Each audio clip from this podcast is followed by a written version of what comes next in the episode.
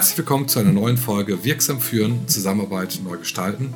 Ich bin Jörg Rosenberger und ich möchte dich heute zu einer ganz besonderen Folge begrüßen. Heute erscheint zum 50. Mal mein Podcast und ich habe mir natürlich lange überlegt, wie ich diesen Anlass gebührend feiern kann.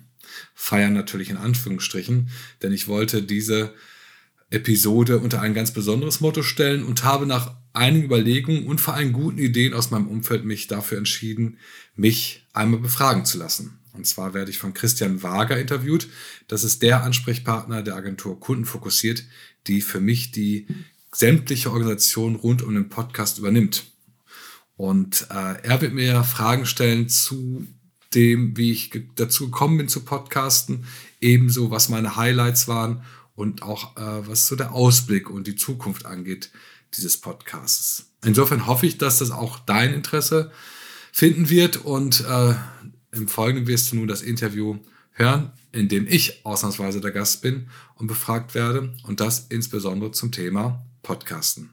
Vielen Dank schon mal vorab für deine Aufmerksamkeit und viel Vergnügen beim Hören. Hallo Jörg, heute habe ich mal die Gelegenheit, dir die Fragen in deinem eigenen Podcast zu stellen. Und ich würde gerne anfangen mit der Frage, wie du eigentlich zum Podcasten überhaupt gekommen bist. Äh, ich muss gestehen, dass ich äh, das, äh, das äh, Medium, das Format Podcast immer schon super fand, weil es ja Content für lau sozusagen ist. Und gleichzeitig bin ich jemand, der kaum Podcast gehört hat, äh, geschweige denn jemals in Erwägung gezogen hat, einen zu machen.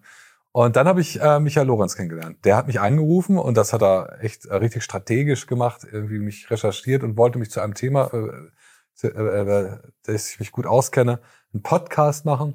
Hat dann ein Vorbereitungsgespräch geführt und dann kam es dazu, dass wir einen Podcast zwar zum anderen Thema gemacht haben und äh, das fand ich schon echt sehr smart, denn ähm, ich fand dieses Format einfach cool. Der hat, ich habe Menschen kennengelernt, wir haben uns unterhalten und ich fand auch tatsächlich, ohne, ohne mich selbst zu loben, diesen Podcast auch gut, weil ich da eigentlich Inhalte preisgegeben habe, die ich sonst in Seminarkontext oder bei Vorträgen halte, die ja, wo oft auch irgendwer da ein Honorar für entrichtet und dachte, ein irres Format. Und das war es dann aber auch. Also äh, die Begeisterung äh, war noch lange nicht so weit, dass ich äh, selbst einen machen wollte. Dann kam äh, Michael mit seinem Podcast und sagte, ob ich mir nicht vorstellen könnte, gibt auch ein paar Geschichten und ein paar Flaschen Wein dazwischen, aber äh, ob ich mir nicht vorstellen könnte, alle drei äh, Folgen in seinem Podcast miteinander reden, als Co-Host aufzutreten. Und das war schon mal super, weil er hatte, glaube ich, schon so ein Gespür, dass bei mir es eine, äh, eine Stelle gibt, an der ich eben äh, Befürchtung habe. Ich hatte wirklich höchsten Respekt vor dem organisatorischen Aufwand. Inhaltlich fand ich das, äh, habe ich da wirklich gedacht, das wäre genau mein Format. Und habe gesagt, du, du, du bist Co-Host bei mir und ich kümmere mich um alles, du musst einfach nur machen. Gesagt, getan, ich muss abends ein Mikro gekauft und war auch ganz aufgeregt und habe angefangen. Hat auch gut geklappt. Habe auch tolle Interviewgäste da schon kennengelernt, habe natürlich gesagt, boah, das ist echt Hammer. Also es ist genau das, was ich mir gewünscht habe. Ich habe, ich unterhalte mich vornehmlich über Inhalte. Ich lerne tolle Menschen kennen oder unter einer anderen Prämisse kennen. Und ich äh, habe gleichzeitig auch noch Mittel, meinen äh, Kunden und potenziellen Kunden zu zeigen, wie ich eigentlich meine Arbeit verstehe, wie ich zu den Themen stehe. Und äh, dann sagte Michael, du, ich, äh, ich stelle meinen Podcast ein, aber äh, ich finde schon toll, wenn wir weitermachen. Und dann habe ich gesagt, so jetzt ist es soweit. Und äh, ich bin sehr glücklich darüber und das macht mir einen Riesenspaß und ja, werde das auch weitermachen. Das ist ein tolles, tolles Format. Also du warst am Anfang Co-Host und dann bist du ja der Host deines eigenen Podcasts. Genau. Ist das, fühlt sich das anders an, der Host deines eigenen Podcasts zu sein, als Host zu sein? Ich habe mich sehr lange immer natürlich aus freundschaftlicher und professioneller ähm, Respekt äh, Michael gegenüber immer so ein bisschen in der zweiten Reihe gesehen, habe mich auch mit ihm abgestimmt inhaltlich und muss auch gestehen, ich hatte so eine innere Stimme, hoffentlich genügt das auch. Ich meine, der hat ja schon zig Folgen gemacht und dann komme ich da äh, klappt das und ist es gut genug und so. Und äh, für mich hat das nochmal einen richtigen Push gegeben, den eigenen Podcast, weil ich konnte endlich äh, das machen. Also das, ich habe mich vorhin nicht gebremst gefühlt, das endlich bezog sich eher darauf zu sagen, mein Label, mein Inhalt, ich kann es selbst alles steuern. Und das war echt toll, tolles Gefühl, äh, das selbst bestimmen zu können und das macht schon einen Unterschied. Wie hat sich der Podcast so auf dein Netzwerk ausgewirkt? Weil ich mir auch vorstellen kann, dass du, du hast ja gerade auch beschrieben, ähm, du bist quasi in einem Podcast gelandet, weil du angesprochen wurdest, ob du mal in einer Podcast-Folge dabei sein kannst. Du hattest zum Beispiel auch mal äh, Thomas de Maizière auch in deinem Podcast. Ja. Ähm, wie, wie, wie hat sich das auf dein Netzwerk ausgewirkt, dass du auch die Möglichkeit hast, irgendwie als Podcast auf Leute zuzugehen? Mhm. Also es gibt sozusagen zwei Botschaften dazu. Die eine ist, dass ein Podcast äh, einem unglaublich viele Möglichkeiten bietet, mit anderen noch in Kontakt zu kommen. Ich merke das daran, dass ich eine ansonsten durchaus vorhandene Zurückhaltung, äh, in, in die, mit jemandem in Kontakt zu treten, äh, wenn ich etwas beispielsweise von ihm möchte oder ihn als Gesprächspartner gewinnen möchte, habe ich durchaus eine gewisse Zurückhaltung, weil ich denke, bei manchen Personen, also beispielsweise Thomas de Maizière oder Kevin Kühnert oder so, dass ich denke, ja, was wollen die sich jetzt mit mir unterhalten? Aber beim Podcast ist was anderes irgendwie für mich. Da habe ich so eine innere Haltung, äh, wir können hier was machen und äh, das ist, das Format ist bekannt. Die wissen ja, worauf sie sich einlassen. Und insofern ist die eine Botschaft, dass ich dadurch natürlich schon mit vielen Menschen auch äh, in temporären Kontakt gekommen bin und komme, mit denen ich sonst wahrscheinlich nie in äh, Kontakt gekommen wäre. Gleichzeitig ist es äh, natürlich nicht so, dass äh, Thomas de Maizière jetzt bei mir zu Ostern war und Kevin Kühn hat mir bei jedem Schalke-Sieg gratuliert als Arminia-Fan. Äh, das nicht, aber ich habe schon äh, gemerkt, dass äh, ich da anders wahrgenommen werde. Also das muss man sowieso sagen, dass diese äh, die die Player aus der Politik, die ich da äh, hatte, auch durchaus ähm, kontrovers diskutiert wurden, auch Reaktionen bei meinem bei meinen äh, in meinem Netzwerk ausgelöst haben. Du bist ja so ein bisschen, ich sag mal, so langsam in dieses Medium eingeführt worden, ne? vom Gast zum Co-Host, ja. zum eigenen Moderator. Ähm, ich würde die Frage trotzdem gerne mal stellen, was für dich so die größte Herausforderung war, als du mit dem Podcasten angefangen hast. Also die äh, tatsächlich größte Herausforderung mag möglicherweise komisch klingen für Leute, die mich nicht so gut kennen oder die glauben, dass ich das alles aus der aus aus der aus dem Handgelenk schüttel die, eine der größten Herausforderungen ist, sich alleine vors Mikrofon zu setzen und anfangen zu reden. Also ich rede gern und viel, wie du merkst. Nur äh, das äh, ist schon, sind schon, schon Sekunden der Einsamkeit, weil dieses Mikrofon relativ äh, wenig interaktiv ist. Und ich fange dann an zu reden. Und diese Logik und diese Dramaturgie einer Podcast-Folge, die habe ich mir tatsächlich schwer erarbeitet. Das merkt man an den unzähligen angefangenen Aufnahmen, die ich abgebrochen habe. Das ist eine Riesenherausforderung. Ich habe an, abgewöhnt, mir meine Folgen selbst kritisch anzuhören. Ich verzeihe mir also jegliche Äs und so, die ich in sonstigen Rhetorik, Vermittlung oder Ansätzen sagen würde. Das, da sollte man darauf achten. Ich finde, das ist ein Podcast, das darf es ruhig haben. Ich bin da auch sehr gnädig mit mir. Ich habe nicht den Anspruch an Perfektion und habe den Anspruch an guten Inhalt. Und das hilft mir das auch äh, sozusagen die ersten Hürden zu meistern. Inzwischen ist es auch ein Stück weit Routine geworden und ich bin da weniger aufgeregt als mancher Gast, äh, bei dem ich merke, dass das schon noch was auslöst. Das ist bei mir inzwischen natürlich anders. Du hast auch gerade nochmal über gute Inhalte gesprochen, was ich einen spannenden Punkt finde, weil ich mich auch gefragt habe. Du bist ähm, Coach und Berater und du hast über die Jahre viel, viel Expertise dir angeeignet und du gibst viel von dieser Expertise in deinem Podcast quasi kostenlos zur Verfügung. Hast du manchmal das Gefühl, ähm, oder haderst du manchmal mit dir, oder wie stehst du dazu, dass du viel Informationen preisgibst, für die andere Leute quasi bezahlen müssen? Also da habe ich ein ganz klares äh, Statement zu. Viele Dinge, die äh, ich äh, rein theoretisch vermittel, sind nicht meine Erfindung, sondern das sind ja auch Dinge, die ich mir angeeignet habe. Und da trachte ich das eher als ein, eine tolle Gelegenheit, möglichst vielen Menschen das mitzuteilen, was ich selbst auch für wichtig achte, was mich auch bereichert hat, wo ich neue Erkenntnisse gewonnen habe. Und da finde ich es, habe ich nur positive Empfindungen zu, das auch weiterzugeben an jeden, der es hören mag. Ich finde, es ist nochmal ein Unterschied, äh, wenn ich beauftragt werde, für, für das ich äh, natürlich, womit ich Geld verdiene und ein Honorar erzeuge, dann ist es ja eine spezifische auf die Situation des mir gegenüber sitzende, der mir gegenüber sitzenden Person oder der Organisation, die ich berate. Und das ist also sozusagen die beraterische Leistung ist eine intellektuelle Leistung, die ähm, die theoretisches Wissen in den richtigen Kontext bringt und daraus eben eine Beratung, ähm, die zielführend für die Organisation ist. Das ist etwas, was ich natürlich im Podcast so nicht machen würde. Und wenn ich es mache, dann zucke ich schon manchmal und denke, naja, aber es ist ja keiner vor mir, dem, der es mir stattdessen bezahlen könnte, sozusagen. Und Ansonsten merke ich auch schon manchmal, dass ich, wenn ich äh, neue Ideen habe oder neue Konzepte, dass ich damit schon durchaus auch dann etwas zurückhaltender bin, weil das ist dann echtes Know-how, was ich dann zumindest ähm, nach Überlegung erst preisgebe. Aber selbst da denke ich inzwischen, die äh, Menschen, die mich beauftragen und für mich Honorar bezahlen, die bezahlen immer die Mischung Jörg Rosenberger in seiner Art, mit seiner Erfahrung, seinem Wissen plus theoretisches Wissen. Nur theoretisches Wissen ist oftmals in meinem Kontext gar nicht so viel wert. Insofern lange Rede, hoffentlich großer Sinn. Ich hadere gar nicht damit, sondern ich halte das für äh, etwas, was ich sehr gut finde, was ich selbst ja auch von anderen bekomme. Ich höre ja auch sehr viele Podcasts. Und außerdem bin ich tatsächlich verhaftet in der grundsätzlichen Haltung, die sich bei mir sehr, sehr häufig bewahrheitet hat. Gibst du was, bekommst es zurück. Und selbst wenn ich mal was preisgebe, man denkt, das ist nicht selbstverständlich, äh, dann bin ich mir ziemlich sicher und erlebe es auch, dass ich es in irgendeiner Form zurückbekomme. Ähm, ich finde, du hast äh, einen Satz gesagt, den ich, der mir sehr im Gedächtnis geblieben ist, ähm, nämlich ein Podcast ist kein Qualitätsversprechen, sondern ein Qualitätsbeweis. Ich finde das ein sehr, ein sehr schönen Satz. Mhm. Was meinst du mit diesem Satz?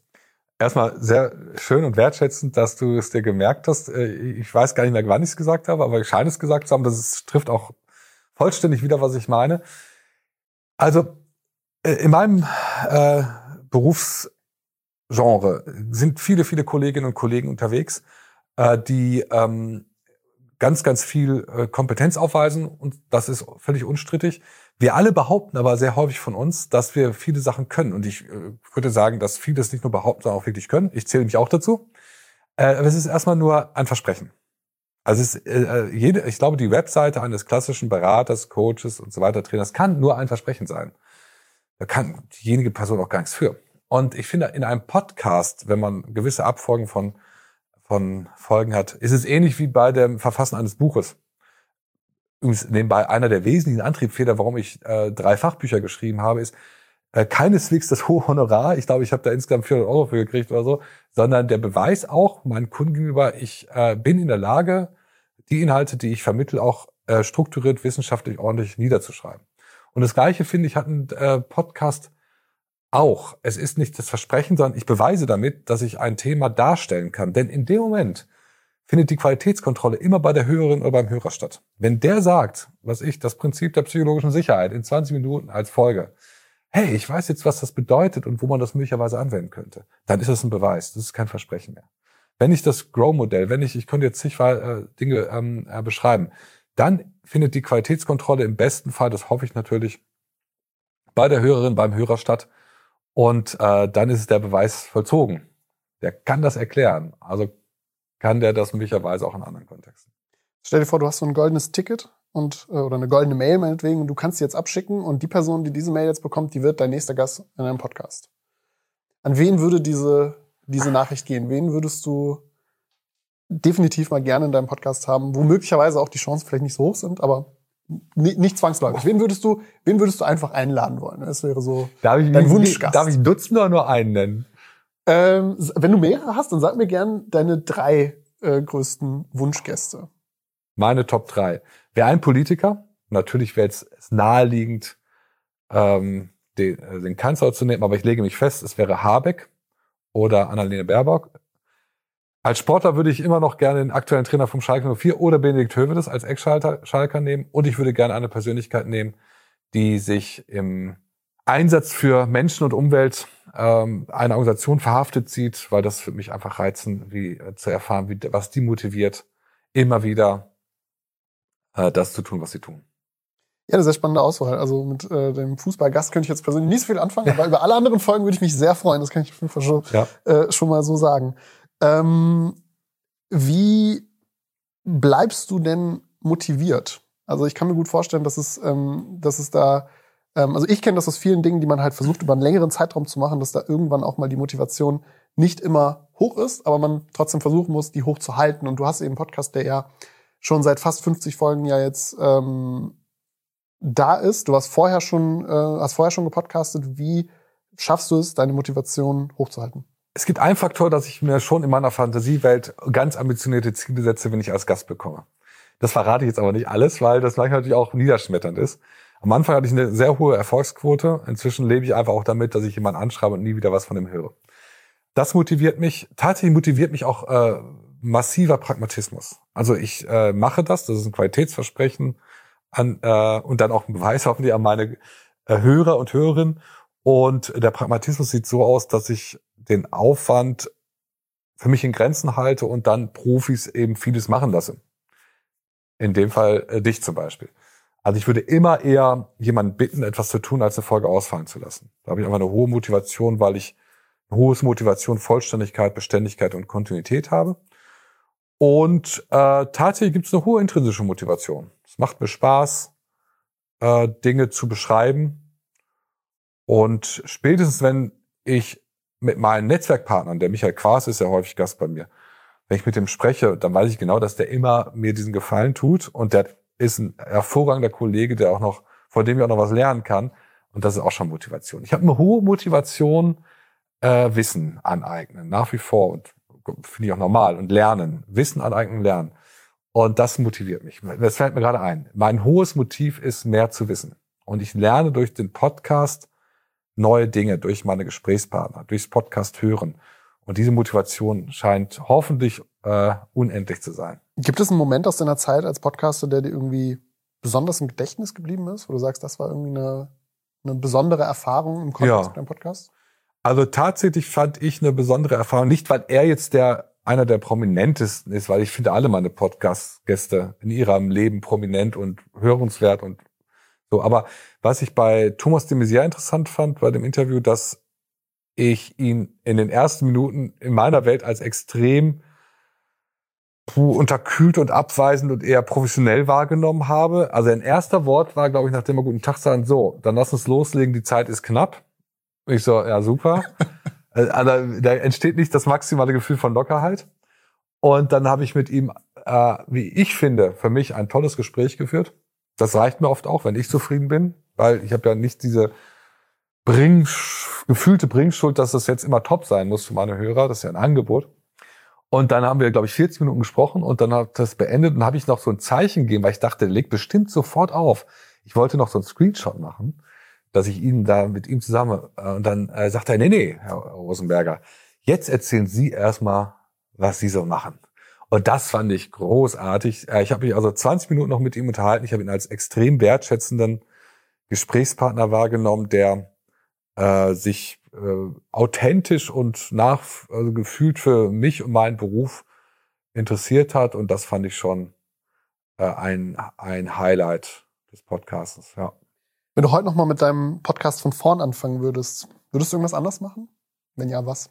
Ja, weiß ich gar nicht. Ich werde jetzt noch ein bisschen nachjustieren bei meinem Podcast, weil ich habe eine Idee, äh, die ich äh, irgendwie noch unterbringen muss. Die Idee ist folgende. Ich möchte gerne äh, eine Zielgruppe expliziter in meinem Podcast herausstellen. Äh, und das sind Familienunternehmen. Ich habe einen hohen Bezug zu Familienunternehmen.